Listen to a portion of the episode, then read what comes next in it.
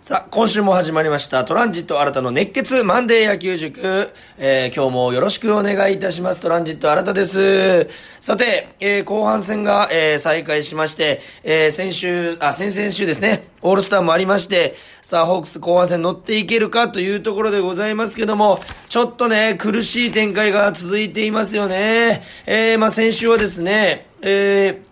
結果的には、えー日本ハム戦1勝もすることができず2敗1分け、えーそして楽天戦は3連勝をかけていったんですけども、えー2勝1敗ということで、結果的には2勝3敗1分けということ、形で負け越しという形になってしまいました。ちょっとね、あの、開幕ダッシュを決めてからね、なかなか勝ち越しを、えー勝ち星をね、増やすことができずに、なかなか、うん勝率5割の、えー状態、もしくは5割下回る状態がね、えー続いているという中で、どうにか、えまあ、ライオンズがね、抜け出しているので、そこについていきたいな、といったような、え試合が続いております。えー、皆さんはね、あのーここで、え説明させてもらっている通り、えーホークスどうやったら勝っていけるかというところに注目してね、あの、試合を見てもらっていると思いますが、今日もそちらへん、えーそこら辺はですね、しっかり解説していきたいと思います。えそして今日もですね、プレゼント、えキャンペーン、うん、先々週、先週に引き続き今週も夏休みスペシャルとしてやっております。チケットのプレゼントがあります。え9月、え7日水曜日のホークス対楽天の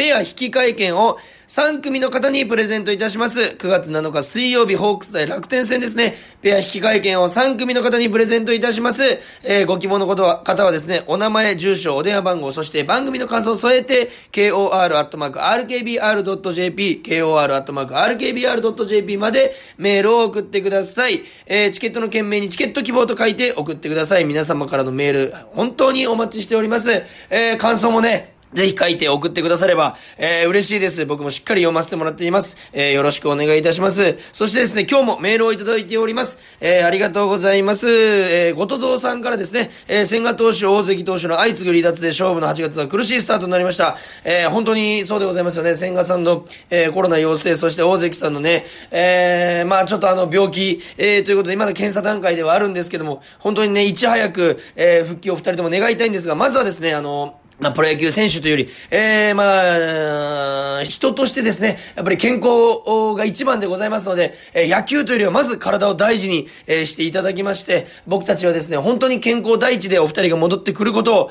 えー切に、えー願いたいと思います。えーそして大役の武田投手のことは、大役というには失礼な投球で違いも期待したいです。えーまさにその通りでございました。以前、新田さんが期待の選手として挙げていた川瀬選手、うん、えーの活躍や仲のいい牧原選手の、えー規定打席到達など明るい材料もあるので、連載の続く8月を乗り切ってほしいですと、メールいただいております。ありがとうございます。本当にね、あの、えー牧原さん、川瀬さん、もう本当に調子が良くて、連日の活躍に藤本監督も納得の表情といったところでございますけども、えー特に川瀬さんですね、えーヒーローインタビューでは、あの、僕は守備の人ですので、というような謙遜もありますが、本当にバッティングでチームを引っ張る、そしてチームを支える、えーそして試合を決めるようなヒットをね、えー打ってくれております。本当に調子がいいのを伺いますけども、これずっとね、僕はラジオで言ってましたけども、えー代打で出てて、あの、打席数は少なくてもこんだけの打率で残せて、えー得点圏打率も高い、川瀬さんをもっと使ってほしい、えーもっと出るべきだというふうに言ってたので、本当に、あの、こうやって活躍してくれることは嬉しいです。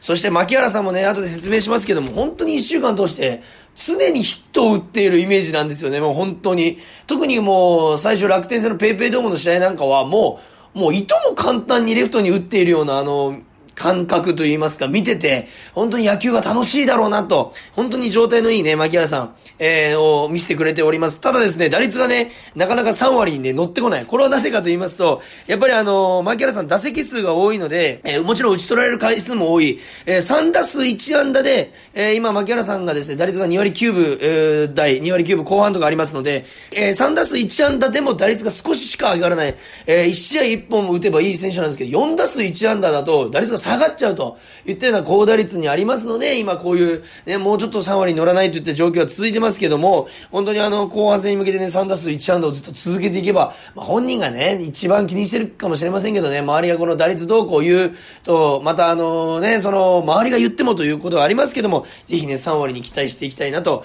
いうふうに思います。ごとぞさんありがとうございます。えーそしてラジオネーム小室さんからいただいております。ありがとうございます。えーマンデー野球塾聞きました。お、嬉しい。えー、クロスさんのお話と、えー、与座投手のお話を書いていただいております。ありがとうございます。黒瀬さんの、えー、まあ、中田翔選手のような体格、えー、雰囲気があるので相手を圧倒するような特大ホームランを打ってほしいと、えー、ありがとうございます。メールいただいております。そして、オールスターの話もありましたが、個人的には清宮選手の真似をするように、ギータがやったぜとヒーローインタビューで話をしていたので、とても印象的でしたと、いただいております。そしてですね、リリーフピッチャーの高騰のお話で、7月29日ですね、もっと活躍をスポーツニュースで取り上げてほしい。あ、僕がいい。ラジオで言いましたね、それ。えそれを、えかなり共感しました。お、ありがとうございます。加山投手が好きなのですが、いつも抑えて当たり前といったような感じがリリーフピッチャーにはあるので、強打者を抑えた時などはもっと、えー、主役級の扱いを受けてもいいのになと、個人的には思っていました。えー、野球ファンの一人としてとても共感できる楽しいお話が聞けて楽しかったです。えー、また拝見させ、えー、拝聴させていただけたらなと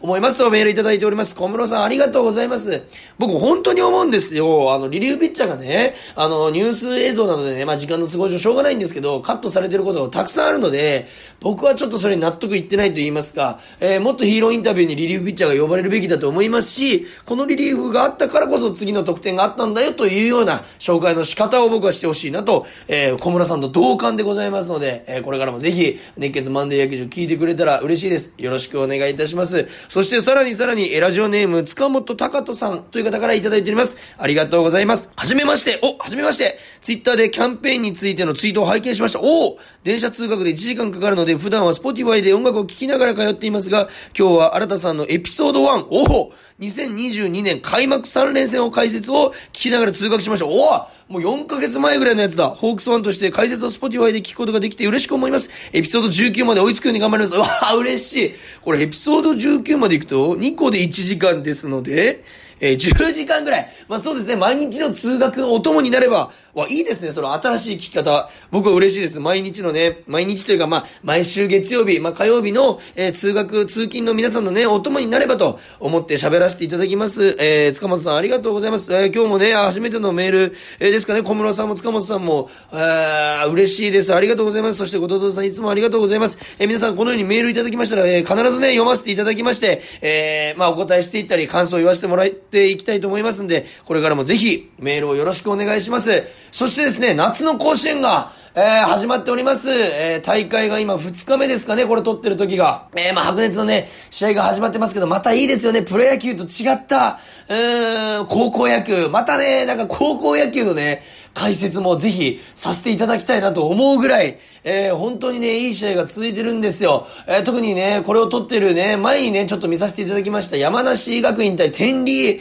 えー、の試合なんですけども、えー、非常にいい試合、締まった試合、これぞ僕高校野球といったような、えー、まあ、ヒット、フォアボールでランナー出るんですけども、要所ピッチャーが抑えていくと。えー、そしてね、僕が好きなのは、この天理高校のセカンド、藤森くん。これね、僕、撮ってる際、えー、まだこの撮る、えー、前はですね、まだ試合途中だったので、それ以降見てないんですけども、えー、もし勝ち進むのであれば、これ以降、天理高校の、えー、このセカンド、藤森くんに注目して、えー、見てほしいと思います。これ1番セカンドというね、えー、リードオフマンなんですけども、もちろんバッティングもね、地方大会で打率を残して、えー、本当にいいスイングするんですけど、守備がとにかくうまい。えー、好判断、そして動きがいい。あのね、球際とよく言われるんですですけども、えー、打球がね、転がってくるときにパーンと上に軽く浮くときがあるんですよ。その時って、野手って必ず一歩前に足を踏み出さないと、えー、いいタイミングでボールを取れないといったような練習、えー、をするし、よく指導者から言われるんですけど、それをまさに実践しておりまして、とにかく出足、一歩目がいい、判断がいい、送球がいい、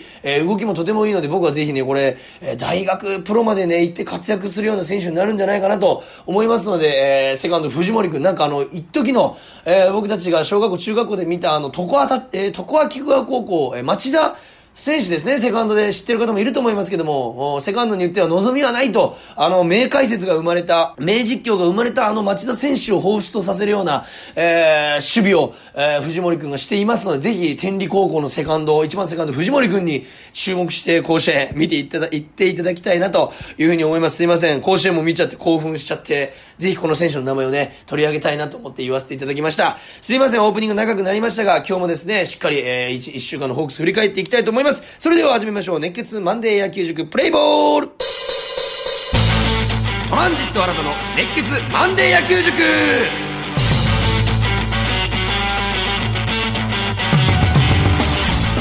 それでは振り返っていきたいと思います。まずですね、8月2日のえー、3連戦初戦ですね、対日本ハム戦旭川で行われた試合なんですけども、まあ、5対6と、敗れてしまいました先発石川さんがですね、6回7安打6失点。ということで、す、えー、べ、ての得点を、えー、ホームランで取られたのかな？ホームラン3本。えー、まあちょっとですね、球が、まあ打たれた球が甘くいっちゃってたと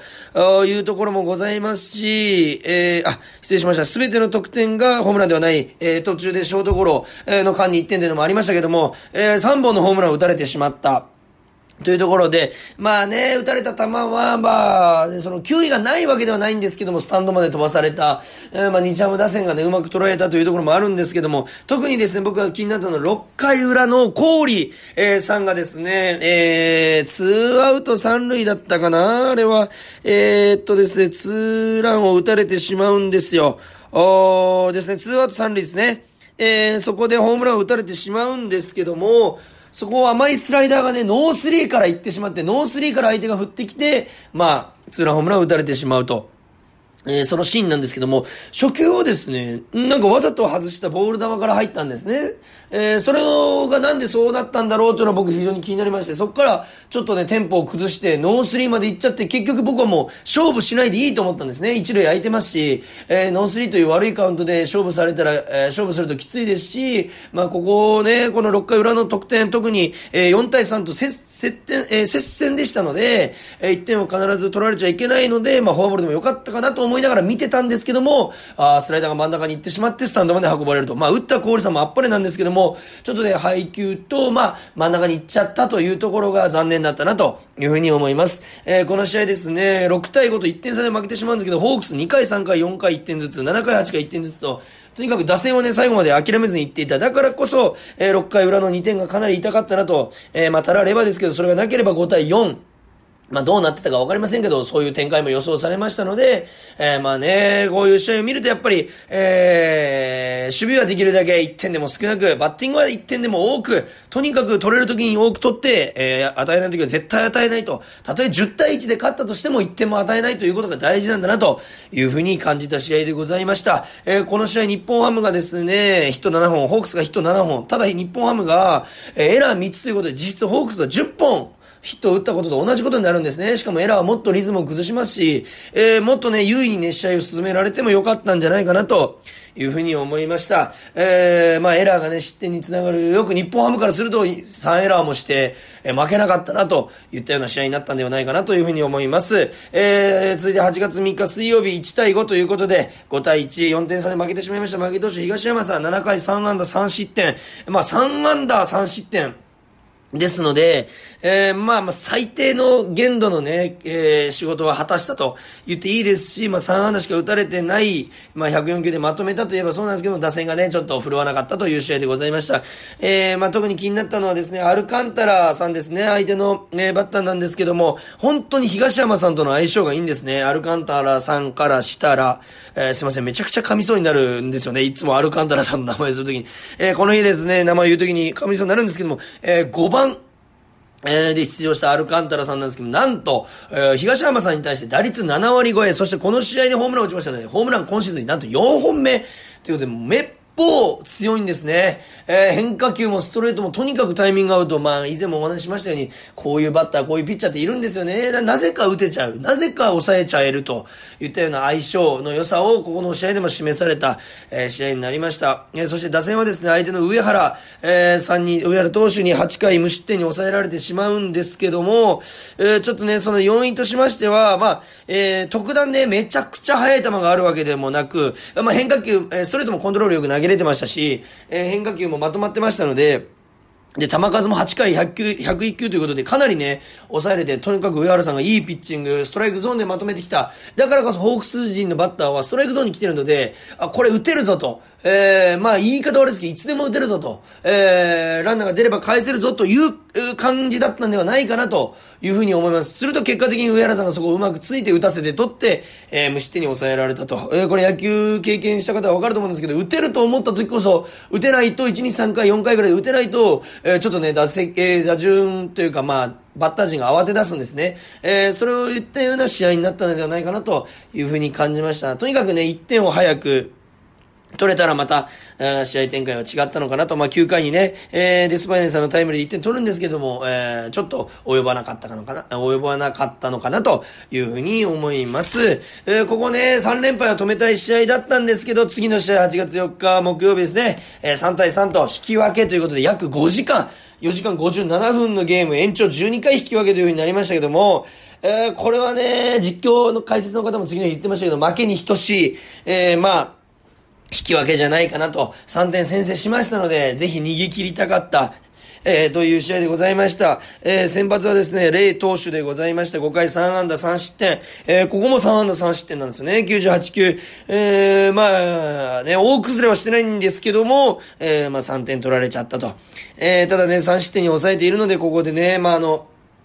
えー、勝ちたかったなと。いう風な、えー、ゲームになりました。えー、ただですね、リリーフが、えー、メールでもいただきましたよ。本当によく頑張ったんですね。この8人繋ぎまして、無失点、えー、12回まで、えー、5回裏に取られてから12回裏まで無失点で抑えると、えー、12回投げて7安打しか打たれてないので、これは本当にあっぱれと言ったような投球だったのではないかなと。いうふうに思います。えー、この日投げたのが、えー、松本さん、加山さん、つもりさん、藤井さん、モイネロさん、椎野さん、海野さん、泉さんが小刻みに継投しまして、えー、まあちょっとね、フォアボールは出しちゃったんですけど、小刻みに行って無失点と、要所を抑えて、えー、まあナイスピッチング、えー、だったと思います。えー、打線はですね、3回表、ノーアウト満塁から牧原さん、えー、タイムリー見事なレフト前でございました。相手杉浦さんのね、スライダーをうまく捉えてライト前、えー、と、なりまして、まだノーアウトでチャンスが続いてたんですけども、ここで追加点を取ることができなかった。こう2点止まりになっちゃったんですね、牧原さんのタイムリーの。ここでもう1点2点取ることによって、確実に流れを自分たちに持ってくると言ったような攻撃ができてれば引き分けにならずに済んだのではないかなと。まあ、たらればですけどね、えー、あそこで攻撃すると、言った試合は、えー、まあ、うまくね、ノーアウトから繋いでいって攻撃できた試合は、えー、ホークス今まで物にしてきてますから、えー、それができると、いい攻撃になったのではないかなというふうに思います。えー、まあ、楽天戦、あ、えー、まあ、日本ハムがね、えー、まあ、あの、パリーグの、えー、上位5チームの借金、えー、まあ、勝ち星を一人で借金として背負ってると、ほぼほぼ背負ってるという状況になっておりますので、まあ、日本ハムにね、これから終盤になってきて、日本ハムに負けたチームが、えー、下に落ちていくというようなシステムになってますので、今、順位的に。この2敗1分けはね、非常に痛かったんですけども、次はね、3連勝してほしいなというふうに思います。そして場所をペイペイドームに移しまして、帰ってきまして、えー、対楽天戦3連戦ですね。えー、8月5日金曜日、ここ僕、えー、現地観戦させていただきました。7対3、見事勝利しました。最近ね、僕が行った試合勝ててなかったので、えー、行けて、えー、そして勝ててよ、よかったと思います。えー、勝ち星はですね、松本さんにつきました。5回投げ終わった時に、えー、松本さんが投げていたので、松本さんについたということでございます。ざいます。先発は杉山さんでございました。えー、5回途中6安打1.85球とうまくまとめてくれまして、えー、5回裏に3点取ったので、松本さんに勝ち星がついたと、えー、いうことでございます。えー、ストレートで押し付けていました。まあ、島内さんにね、ホームラン打たれてしまったんですけども、ランナー出しながらも9位で押して、えー、守備の、えー、攻守もありますし、しっかり抑えれたんじゃないかなというふうに思います。えー、打線はですね、きっちり1回裏2点、えー、そして5回裏3点、7回裏2点と、もう僕がいつも言ってる先制長押し、ダメ押しの2点、3点、2点、えー、という、えー、得点の取り方ができたのが、もう完全に勝ちにつながった一つの要因だと思います。えー、まあ、5対1からの7回表に2点取られて5対3になったんですけど、すぐさま2点を取った、甲斐さんのタイムリー2点を取ったっていうのは非常に大きかったんじゃないかなというふうに思います。しかも先制2点取ったのもタイムリー2本、えー、松田さんの必死の全力疾走悩んだもありました。そして中尾氏はホームラン2本でございます。デスパイネさんのツーランから中村明さんの連続ホームラン。そしてダメ出しの2点は、えー、えー、カイさんのタイムリースリーベースということで、全て打って得点を取っているというのがもう相手に与えるダメージは非常にこのね、3連戦の初戦としては素晴らしい試合、そして素晴らしい攻撃になったんじゃないかなというふうに思います。ただですね、あの、僕ずっと言ってるんですけど、これ、楽天、うーん、打線、一番注意するのはもう浅村さんじゃなくて島内さんだと、もう本当にエピソード、それこそなんならもう序盤から、序盤のエピソードからもうね、話してるんですけども、もう4月、5月あたりから話してるんですけども、本当に島内さんにやられているので、という試合で、島内さんにホームラン2本、結果的にまたね、打たれてしまいました。本当になんでそんな島内さんがいいのか、もちろん楽天の4番ですので、いいというのは分かってるんですけども、何がいいか僕から見ると、えー、強振、えー、思いっきり振りに来るところと、ミートを重視してくるところの区別がしっかりしていて、はっきりその狙いが見えるんですね。あ、今ここ島内さんは、えー、しっかり振りに来てる。いや、今ここはミートに徹していると。え、それが、えー、まあ、見え隠れというか見えるのが、え、隠れてはいますよね。見えているのが、追い込まれてから島内さんノーステップ打法になるんですね。え、そこからでもパンチ力ありますますので、ホームランが打てる。この試合もノーステップから、えー、ホームラン打ったシーンもございました。えー、ただね、その追い込まれたら、えー、ミートに徹してくるといったような4番ができ始めると、やっぱ打線としても活発になってくるなというふうに思いますし、楽天打線の象徴だなというふうに思います。そして選球眼もいいですし、中距離から長距離全て打てると、お素晴らしい、えー、選手だなというふうに改めて感じました。だからこそ、ホークスのピッチャー陣、特にね、島内さんに注意してね、えー、打ち取っていってほしいなというふうに感じた試合でございました。そして8月6日、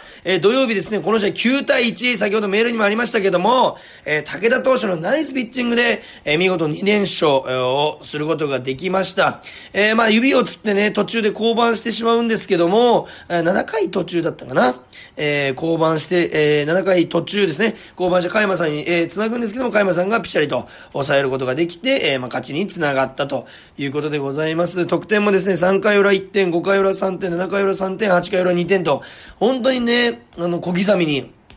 先生中押しダメ押しできて、えー、15安打ということで、もう、解消も解消でございました。しかも何がでかいって、このマー君を打ち崩して勝ったと、あの田中正宏さんを打ち崩して勝ったというのが、もうね、苦手意識がないですよね、ホークス打線はマー君に。本当に、えー、いい試合になったなと。えー、先ほどメールありました、武田投手、えー、6回1安打、あ6回1失点の高騰だったんですけども、えー、全体的に僕が見るからにめちゃくちゃ調子がいいように僕見えなかったんですね。えー、結果的に抑えてるので、さすがプロだなというふうに感じたんですけども、えー、調子があまりいいようには見えなかった。ただ本当に、変化球もストレートも高めに行くんですけども、要所要所でもカーブですね、もう本の天下の宝刀。本当にカーブ、武田さんといえばカーブ。あのカーブが、もうほんと上から落ちてくるよぐらい曲がってて、もう映像でわかるぐらい。僕もね、打席に立って、見てみたいんですけども、